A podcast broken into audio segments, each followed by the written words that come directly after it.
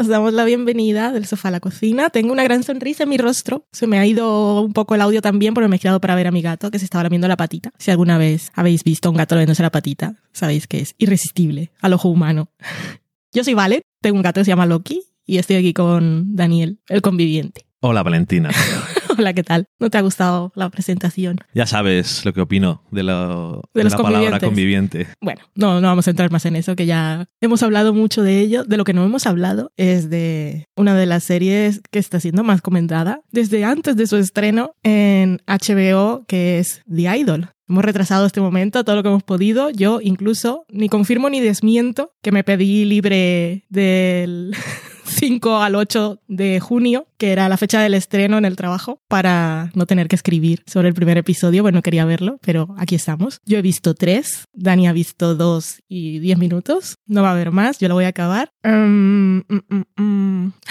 The Idol. Serie creada por Sam Levinson, el creador de Euphoria, y The Weeknd o Abel Tesfaye, que ahora es- cre- creo que es, es que no me acuerdo si se quiere llamar Abel o Tesfaye, pero lo seguiremos llamando The Weeknd para efectos prácticos en, en este comentario. Mm, ¿Te parece que hacemos así como, como si fuera una tesis? Empezamos por los antecedentes, porque es que es imposible. Sí, yo creo que no es, no es eh, ni posible ni terminas de contar toda la historia si no cuentas todo lo de antes. Sí, porque ¿por qué le temía yo tanto a ver el estreno de esto? Aparte porque se había hablado mucho y es que ya la serie venía con un bagaje que es imposible ignorar. Y aún con eso yo he intentado enfrentarme a los episodios reconociendo la imposibilidad de la objetividad, porque sé que nunca puede ser y que no puedo desaprender lo que ya sé. Intenté dejar todo, todas esas ideas, todos esos prejuicios que podía tener, que ¿dónde se forman? Pues básicamente las primeras noticias polémicas que tuvimos de The Idol fueron en abril del año pasado, bueno, 2022, para los que vengan de futuro estamos en 2023. En abril de 2022 salieron las primeras noticias en Deadline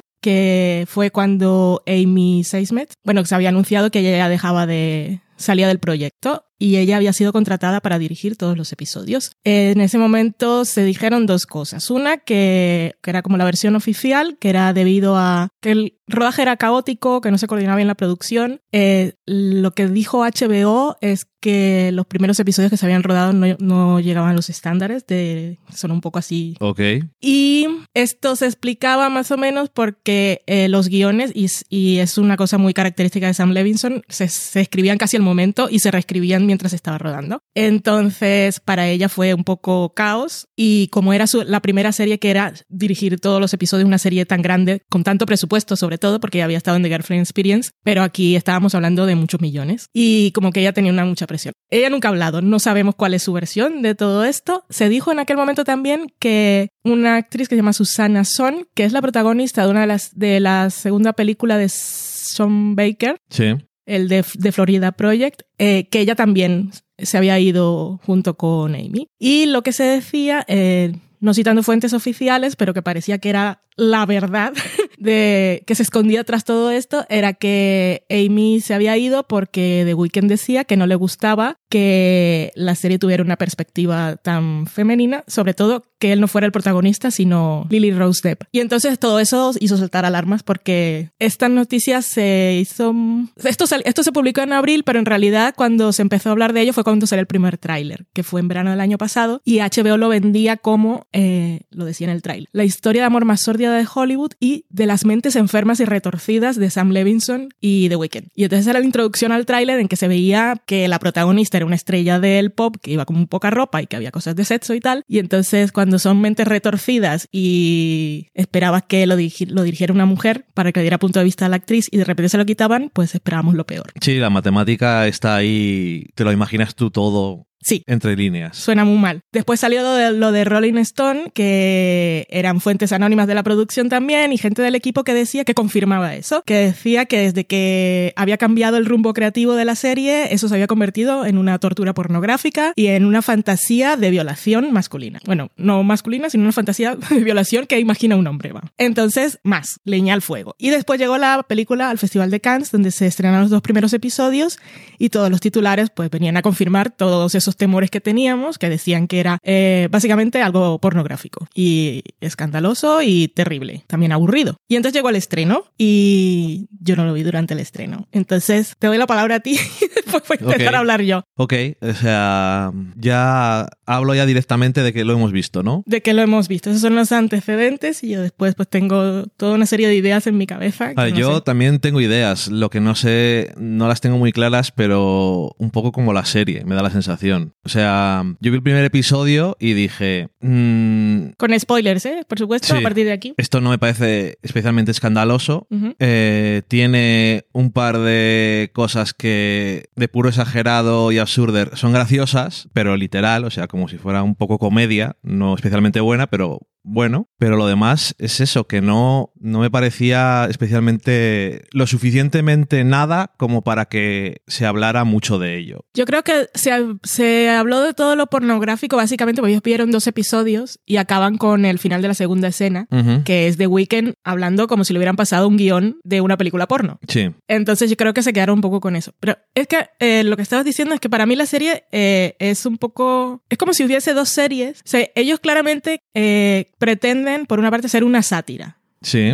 Pero han contratado actores que vienen de la comedia y hay situaciones que son de risión. El protagonista se llama Tedros Tedros. Al protagonista se están diciendo que es un loser porque te lo muestran en el espejo haciendo de Bruce Willis en Friends. Entonces, cuando están en el primer episodio, toda la parte esa del equipo de, de Jocelyn hablando, eso es, es comedia. Puede, te puede hacer reír más o menos, pero está, está hecho con esa intención, esa, esa voluntad clara. Que sí.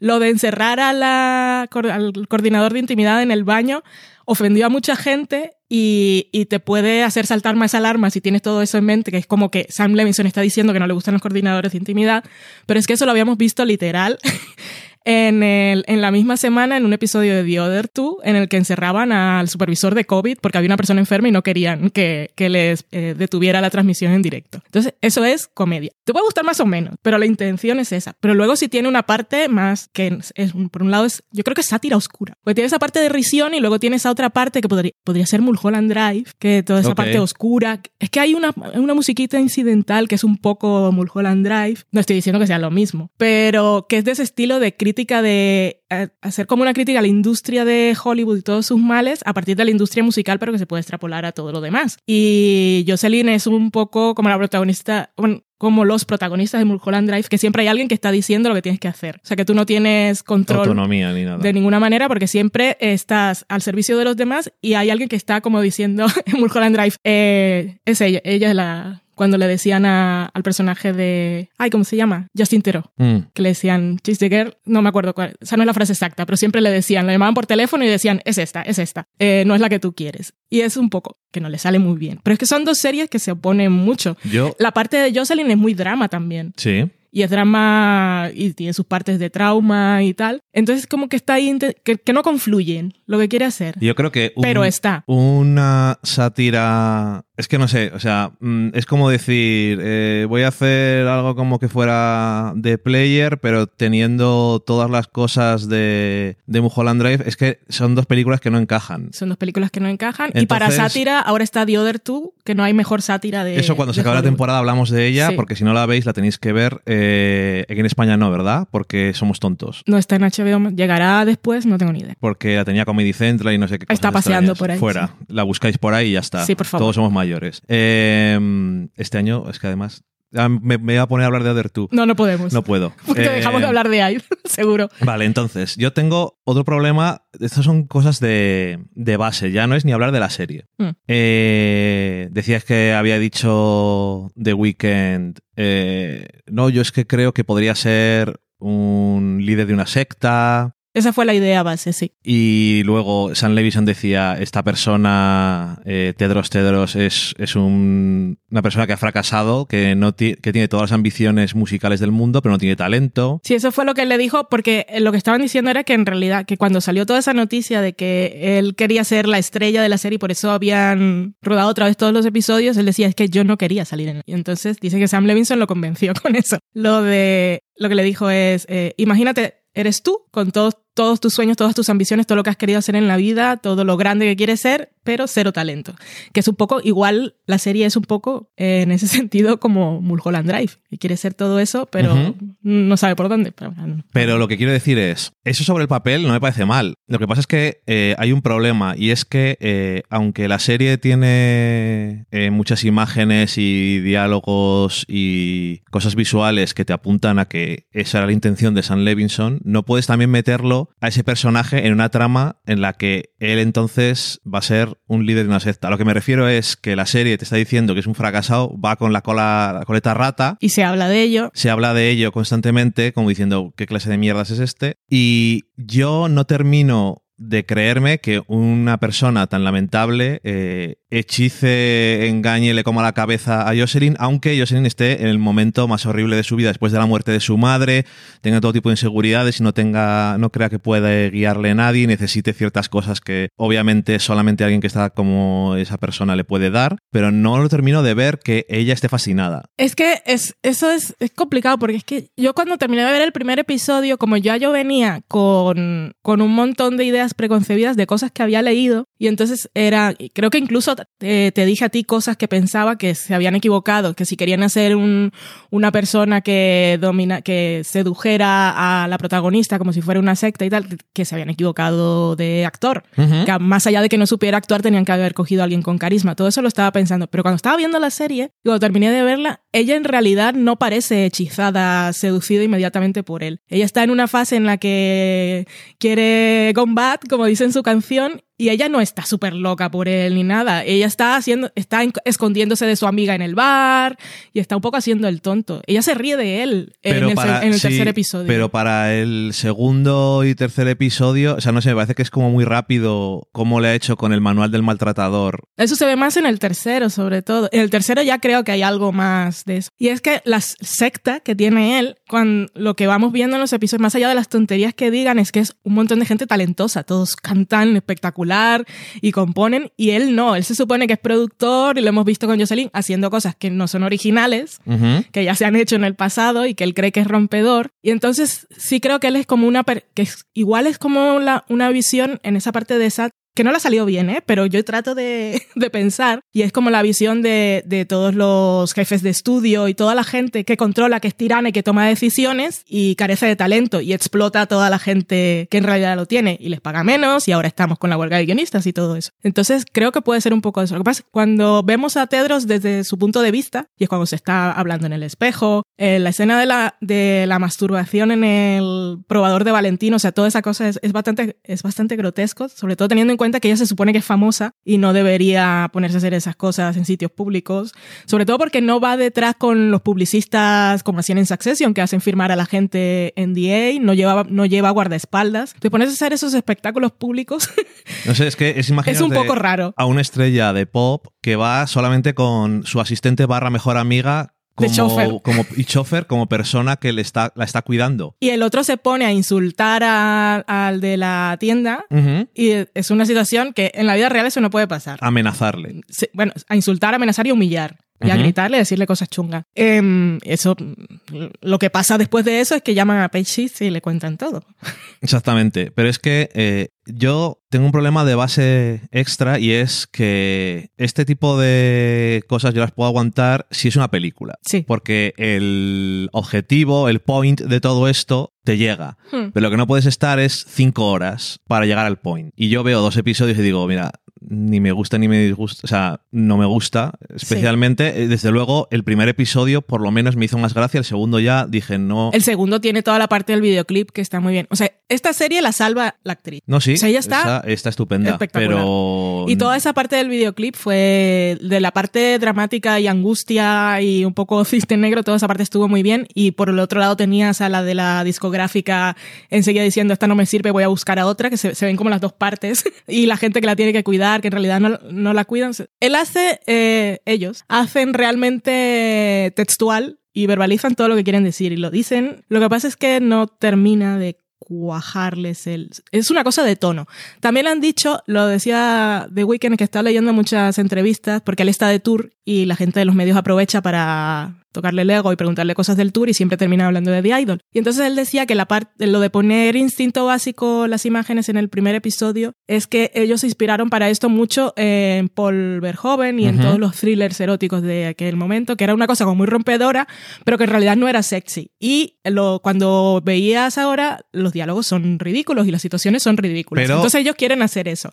Lo que pasa es que nosotros también estamos con la cosa de, y mucha gente, lo que más eh, se queja la gente de las escenas de sexo no es que sí, que hay algunos que Jocelyn va con demasiada poca ropa, esa choice, pero bueno, pero hay muchos pezones innecesarios y tal. Pero lo que más se quejan es que no es sexy. Y entonces dicen, es mal actor y él quería hacerlo sexy. Pero en ningún caso es, o sea, no, no te quiere poner cachondo. O sea, no, desde luego. no sé si también está tirándote un poco a la cara. Igual yo estoy eh, dándole mucho crédito a todo.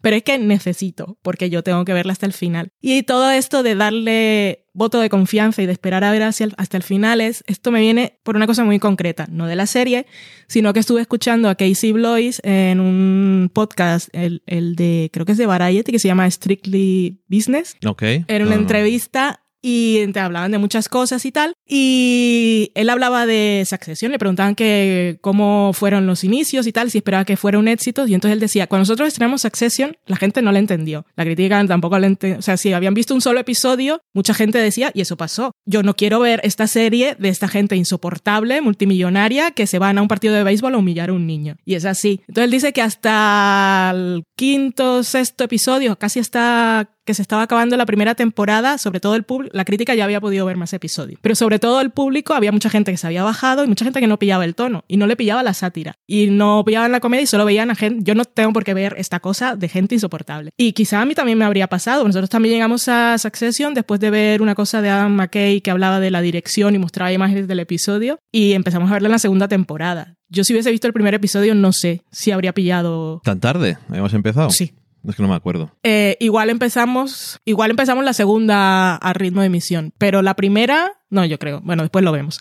Anyway, eh, entonces eso, que la gente no pillaba el tono y después sí había un point. Entonces, este, como aquí también hay una cosa de tono, aparte de más desvíos, eh, no sé si hay si quiere llegar a algún lado para que me compense, básicamente. Y es que eh, cada vez que me dices una cosa, lo veo menos, porque dicen, eh, saquemos lo distinto básico y no es sexy, no sé qué, pero Paul Verhoeven, o sea, Robocop, Starship Troopers, Paul Verhoeven es, todas las películas que hace son hiperviolencia hipersexuales, pero porque es sátira pura y dura. Son todos sátiras del capitalismo normalmente y de diferentes males de la sociedad, pero es sátira. Y está claro y lo mismo pasa que hay mucha gente que dice, esta película no, no, no me hace gracia o, no la entiendo, no tienes que reírte, porque la sátira no es de reírse, no es, no es, una, no es lo mismo que una comedia, ¿no? Pero no podría ser una sátira de Idol también. Es que yo, yo creo que tiene ahí la eh, madera. Mm, porque la parte de las cosas que hace Weekend de como eso de que parece doblaje polaco de cuando le está diciendo en el segundo episodio al final lo de ella está vendada en la cama y él está todo abotonado de pie que no tiene ningún gesto en la cara dándole indicaciones. Ahora gírate ahora las piernas ahora no sé qué y este es una escena que sí es sí tiene mucho componente esta serie que claramente está dirigida por Sam o sea por un hombre y escrita por dos hombres porque en esa tenemos a, a The Weeknd todo abotonado diciéndole doblaje polaco sexual a a Jocelyn. Y mientras tanto está Chloe afuera también haciendo lo que él dice y fascinada. O sea, dos mujeres ahí como haciendo lo que. cumpliendo la fantasía del hombre. Pero él no parece que, mm, que reciba ningún placer de eso que está haciendo. Y ella tampoco. Por en, el primer episodio Jocelyn se masturba, pero nunca, nunca se corre. O sea, no hay orgasmos. En este, o sea, el sexo es una cosa muy extraña aquí. Es una cosa de lo que nadie saca placer. es, como muy performativo. Si fuera que. Para ellos y para el espectador. Si fuera que Jocelyn necesita que alguien le diga lo que tiene que hacer, mm, ya lo tenía antes. Entonces ya sé que no es tan sencillo como eso, pero que si sabes lo que te quiero decir, que... Pero ella tampoco es que necesite, ella disfruta como eso de... ¿De qué disfruta? ¿Qué es lo, eh, que lo performativo, lo performativo de ser la niña mala. Ok. O sea, es como. Porque eh, en el tercer episodio, spoilers, eh, ella cuenta más cosas, eh, que su madre le pegaba y todo eso, y eso era lo que la, su madre le pegaba con un cepillo para que estuviera despierta, para que terminara de escribir una canción, para que se prendiera bien algo. Y entonces ella como que, ella creció con eso, que lo que más, esa escena, por cierto, esa escena sí está bien dirigida y no la de cuando le pegan el cepillo, sino la de la mesa, cuando está la familia reunida, eso está al final del tercer episodio. Ujú. Y él está intentando eh, que ella comparta esa experiencia con los demás eh, porque antes Chloe ha estado hablando con ella y ha dejado caer algún... No, no le ha dicho el qué, pero estaba diciendo que eh, ella no, compo- no, can- o sea, no componía sobre cosas que le pasaban realmente y por eso pensaba que su música era superficial porque ella creía que si le decía la gente quién era, la gente no la iba a querer. Entonces eso lo coge Tedros Cedros después cuando está en la mesa líder con toda su familia de secta para que ella comparta la información con los demás. Y eso es mucho de, yo todo lo que sé de sectas lo sé de los documentales, de la cienciología o de aquel de, de Nexium. los de Nexium. Y eso es mucho de que, que les, eh, les piden que se hagan fotos, que cuenten cosas y tal, como tal. Eh, y luego usan todos esos traumas para, para manipularlos, básicamente. Y eso es lo que hace él con ella. Pero veo que esa escena está muy bien construida por eso. Y, y se me olvidó cuál era el point de lo que quería decir sobre esa escena en concreto. Que no era solo la parte de la secta, sino que estabas diciendo tú antes que tenía algo que ver con Jocelyn. El, de, el poder. Ah, sí, lo de la mandaran- manipulación. Ah, sí, lo que quería decir es que aparte de eso y que luego usa ese trauma y replicar lo que hacía su madre con ella para supuestamente motivarla y darle la inspiración, porque ella dice que ella cree que está estancada porque su madre no está y su madre no está es no está es un poco Succession o sea cuál es la forma de amor que, que conoces con la que has crecido y ella está claramente disfuncional. Pero lo que quería decir ya me he acordado es que ahí en esa mesa están está Leia que es otra estrella de la serie nos representa a todos y está otro eh, que salía mucho en el primer episodio, que es su director creativo. Un Sí. jovencito que es un actor británico. Y lo que queda claro ahí es que ellos han sido testigos, ellos y la discográfica y todo el mundo. O sea, la madre le pegaba con el cepillo delante de todo. Todos sabían que había un problema y nadie intentó nunca ni detenerlo, ni ayudarlo. Nunca le han dado un psicólogo Porque daba resultados. porque daba resultados. Y porque dependían de ella, todos son parásitos. Entonces, sí creo que hay cosas interesantes. Lo que lo único es que siempre estás estrenando como, y si, la, si este guion realmente lo hubiera dirigido eh, una mujer y el protagonista hubiese sido otro actor, quizá la serie habría quedado mejor. Me parecen barreras bastante grandes las dos y Pero- cambios bastante grandes serían. Pero de todas formas, estéticamente, Sam Levinson tiene cosas chulas. Eh, la parte sexual yo no me escandalizo porque es que venimos de Euforia, Euforia nos gusta mucho, la defendemos y nos topamos un poco los ojos, pero Mira. eh, lo- no nos vamos a rasgar las vestiduras. No, yo, yo por eso no me rasgo las vestiduras nunca. O sea, a mí no importa que me provoquen, pero que me provoquen para algo. Y aunque sea verdad todo lo que tú dices, a mí esta serie no consigue que me llegue. Ninguna. No, consigue que me llegue. parece que yo estoy siendo la defensora de, de Sí, Idol. Ese es, no, ese- ese es- ese es tu papel yo estoy, bueno, sí. que está apareciendo ahora mismo. Ok, es que yo, yo estoy intentando hacerlo para mí. O sea, realmente Bueno, pues necesito. entonces veo que intentas no justificar la serie para los demás, sino para ti misma y no sentirte mal cuando la tengas que ver todos los lunes. Me parece correcto. Eh, pero que lo sepa todo el mundo. Yo personalmente, como no tengo la presión de tener que ver la serie obligado, por eso eh, después de 10 minutos, un cuarto de- del tercer episodio, dije yo esto no lo aguanto porque me siento incómodo, pero para mal. Yo he visto cosas que me hacen sentir incómodo Sí. y las aguanto porque veo que pueden tener algún sentido o creo que va a llegar en algún momento algún Pero sentido. últimamente, no me he ocurrido. ¿Qué recuerdas en los últimos años algo que haya sido realmente provocador que te haya hecho sentir incómodo? Te lo puedo decir Sí. si quieres. No, es Eh, que no pregunto como eso no ha pasado, sino que me digas. Pues, por ejemplo, una película que vimos hace poco que no hemos hablado de ella. ¿Qué se llama? Una película que se llama Soft and Quiet, por ejemplo. Ok, cierto y verdad. Eso pues es esa película me pareció que era una provocación Sí. y hay gente que no le ha gustado nada. Sí, cierto. A mí me pareció que era más que interesante. No vamos a hablar de ella tampoco porque sería spoilers comentarla Mm. Sí. bien. Aquí en España la podéis ver en Filmin, me parece. Eh, pero a mí esa película me parece que es provocadora y me, pero a mí me Que parece busca interesante. provocar hay gente, y lo consigue. Hay sí. gente que, la- que le parece no, immediately no. Porque si hace eso, que pretende hacer algo provocador, que es que Sí. hay gente, te pone al límite. Y entonces Totalmente. dices, ¿lo aguanto pero o no? Dura hora y media. Sí, correcto. Entonces, eh, ¿hasta qué punto puedes aguantar la provocación durante tanto tiempo cuando es todo lo que tú estás diciendo me parece que intelectualmente es correcto, pero cuando estás viendo la serie, Pero es que la serie no es provocadora en sí. pues es lo que te quiero decir, Sí. que, eh, que la No es transgresora de ninguna forma. No, pero que cuando la estás viendo, eh, si pasan cosas que dicen esto es un poco así o un poco lo que sea, dices, pero no termino de ver o no me llega el momento, no quiero pensar demasiado sobre esto. O sea, yo el, el primer, toda la parte de el principio del tercer episodio, eh, cuando van a, desde que salen de casa hasta que están en Valentino y todo eso, a mí me parece que es que me ponía incómodo y digo, y no termino de sentir en ningún momento que hay algo aquí que me va que me está llegando como subtexto. Simplemente está intentando No, provocarme no tiene. está intentando provocarme de una forma eh, absurda. Y por ejemplo, Euforia, que dices tú, eh,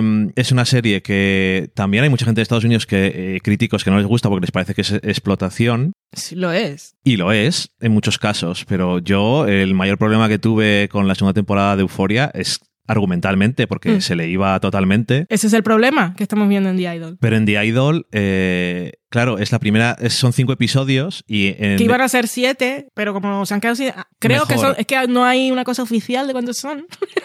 Bueno, lo que te quiero decir es que eso pasó en la segunda temporada de Euforia y ya llevabas, venías de la primera, ya tenías una base con la cual te pueden funcionar más o Hmm. menos las cosas. Eh, creo que aquella vi- visualmente, y es verdad lo que dices tú, que es que Sam Levinson eh, claramente es una persona que es un adicto y tiene que estar ocupado en todo, en todo el segundo Sí. de su vida para no continuar eh, Hmm. cayendo en las cosas que le llevaron por los, los malos lados, ¿no? Y tiene que tener el control de todo. Sí. Entonces, si él escribe el guion, olvídate que él tiene que dirigirlo porque al instante siguiente va a cambiarlo y si está Mm. dirigiendo él no pasa nada porque Claro. es el mismo. Él lo tiene en su cabeza y ya está. Pero le das a otra persona un guion de San Levison y a, y a los dos minutos aparece por detrás y dice, hola, ¿qué ya sé? ¿Cómo vamos a cambiar esto? Pues obviamente la directora se fue. Eh, que luego decías que se había también, eh, salía en Deadline que se había ido una de las... La que interpreta a Chloe. La que interpreta, o sea, que se había ido otra de las actrices, pero sí que sale en la serie. Sí, y Por sale lo mucho. tanto, eh, yo no digo que sea mentira nada de lo que están diciendo, Por ejemplo, eh, los, los actores han hablado también. Bueno, eh, Lily, Lily Rose fue la primera, desde que salieron las primeras noticias, ella dijo que nunca se había sentido más libre creativamente, más respetada y más segura y todo eso. Esto es- eso es muy amplio. David, que interpreta a lo- la que sería, cuan- en el segundo episodio hablan Han Azaria y ella de que son ahora los padres de Jocelyn, la que la negra. Es que no sé cuál es el cargo de cada uno, cuántos managers puede tener ese, alguien. ese es el agente. Ya, es que como tienen tantas cosas ahí. Pues ella eh, dice que, que son cosas de rumores, que si ella hubiese visto eso, eh, si hubiese visto que había caos y mal rollo, que la gente no se sentía segura, ella no estaría ahí. Eh, Dan Levy no ha vuelto a salir. Que yo siempre, yo, yo decía, si sale Dan Levy, yo no creo que él aguante. El pero solo salió el primer episodio, entonces no sé. Pero bueno, sobre lo que estabas diciendo es que Han Azaria decía, yo entiendo que algunas personas sintieran que era caótico, pues yo me sentía así los dos primeros días. Me preguntaba, ¿qué estamos haciendo? ¿Qué está pasando? Porque se hicieron muchos cambios basados a veces en la belleza de la luz con la que rodábamos, o cómo cambiaba el guion, o cómo evolucionaba la historia de un personaje. Entonces, que van cambiando cosas sobre la marcha, que es lo que hace Sam Levinson. Entonces, eso es caos, porque para cambiar, eh, porque él cambia las cosas eh, precisamente por lo que está diciendo Han Azaria, y ya yo estoy dando la verdad de todo, pero eh, es una persona que tiene una sensibilidad muy estética y entonces él cambia las cosas por lo que ve en el momento, lo visual. Y entonces ya lo del guion ya, ya veremos Y- después y qué pasa. Eso le facilita no tener ningún momento libre. Sí. Y entonces está todo el día haciendo cosas. Esto Hmm. es mi propia interpretación, por supuesto, no quiero ponerle a él que como si esto es una realidad, pero esa es mi interpretación de cómo es él como persona que trabaja en la industria. Y al final, vale, eh, yo veo la serie y todo esto puede estar, pero no me la creo. Y eso, y tiene momentos que están bien y que funciona bien el drama, funciona poco la, parte visual, a veces funciona bien la comedia o la sátira, pero al final mm, me resultó que los episodios se me quedaban largos, eh, me aburría un poco y, y eso es que The Weeknd me parece una presencia tan poco compelling que no me apetece verle en pantalla. Da mucho cringe. Que dicen que ese es el objetivo, que te dé cringe. Da igual, porque no se- no, Pero- se, puede tener todo. Pero la verdad es que eh, puede, puede dar cringe y todo eso, pero, pero para hacernos creer, mm, ya no que Jocelyn, porque el otro, una cosa que dijo Sam Levinson después del primer episodio es, a la gente se le, al espectador se le olvida o se le va a olvidar, o se le olvida inmediatamente lo manipuladora que es Jocelyn. Cuando ves el primer, la primera escena de, de toda la serie, es ella con el fotógrafo, que te cambia solo con un- un- una palabra, te llora, se ríe y cambia inmediatamente. O sea, que tiene ese poder. Entonces, no sé cuál es la intención final o qué es lo que va a pasar en el último no tengo ni idea. Pero sí hacía falta que The Weeknd, aunque quisiera ser cringe, aunque fuera todo performativo, aunque quisiera usar los códigos de, de, del porno para decirle algo al espectador de esto es realmente lo que ves y lo que te pone, lo que te gusta. Cuando lo ves en que no estás viendo porno para masturbarte y lo estás viendo aquí, a qué, a qué raro, a que no debería ponerte. No sé si hay algo de eso. Pero sí debía ser carismático para que nos creyéramos, no que yo salí, sino que los demás Sí. lo siguen. Porque debe tener algo, no sabemos qué. Pues yo, cuando aparece por, por el garaje de Jocelyn en el primer episodio, dije, ojalá sea vampiro y ese sea el giro. O sea, algo. Pero no hay nada hipnotizante. eh. Que sí, que y, y yo, pero yo también eso, esto es lo que os pone no sé qué, pero es lo de el típico, eh, la típica expresión estadounidense esta de guardar el pastel y comértele. Eh, correcto. O sea, es todo el rato de estoy criticando esto, pero te lo estoy enseñando al mismo tiempo. Sí, es que se convierte en la sátira, porque está haciendo la sátira de Pero cómo una de industria sátira, ¿no? explota a, a, a un artista pop y él está haciendo lo mismo porque le está quitando la ropa Vale, todo el rato y le quita la agencia todo el agen- Deja de ser agenda. una deja de ser una sátira, sátira y empieza a ser otra cosa, pero aparte eh, la, a lo mejor dices se acaba la serie en el quinto episodio o el sexto o el séptimo cuando sea. se acabe Ojalá resulta quinto. que es que Jocelyn es- ha estado ha empezado la serie con mostrándonos cómo puede hacer todas las emociones para que veas que ella es una manipuladora y entonces al final termina la serie y le ha manipulado Sí, eso es lo que yo pienso que el giro es ese. coleta rata pues acaba Pero ¿para qué? acaba en una cuneta, pero no puedo estar cinco episodios viéndola sufrir o estas cosas y luego realmente están manipulándonos a todos. Es que no siempre funciona eso bien. De, y ahora de, no sé.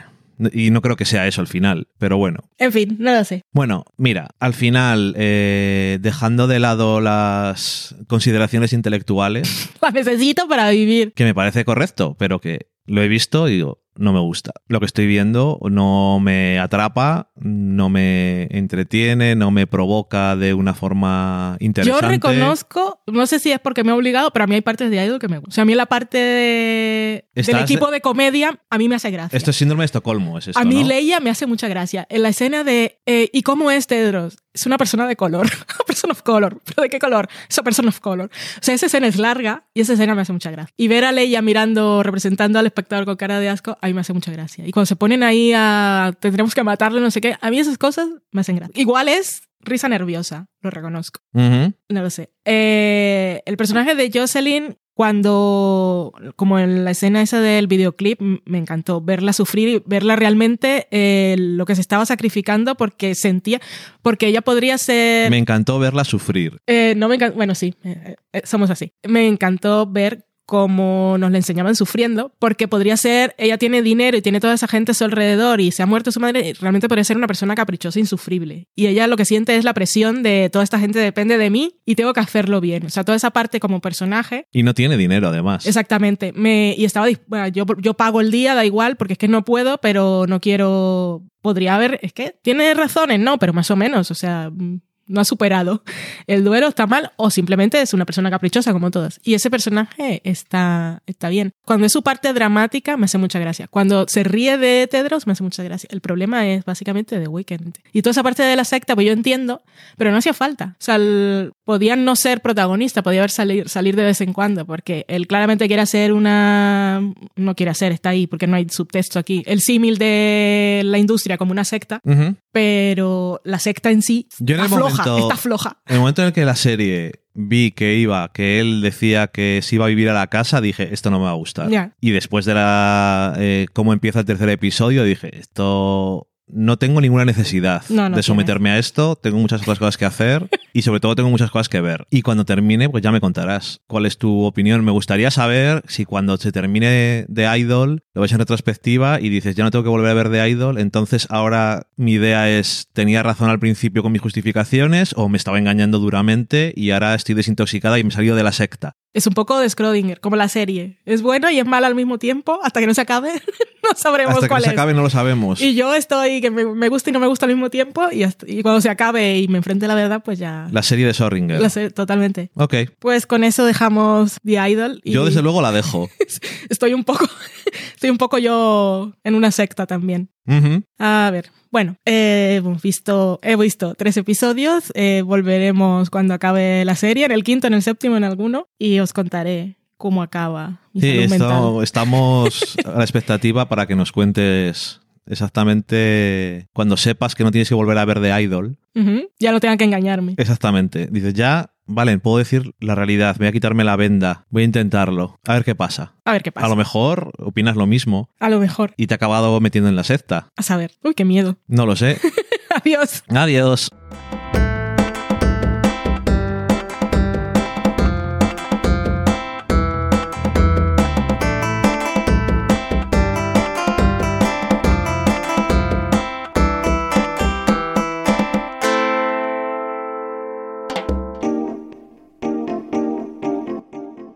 Acabáis de saborear un programa del podcast Del sofá a la cocina. Para prepararlo hemos usado los siguientes ingredientes. Un Dani, una Valen y una licencia Creative Commons, reconocimiento no comercial compartir igual.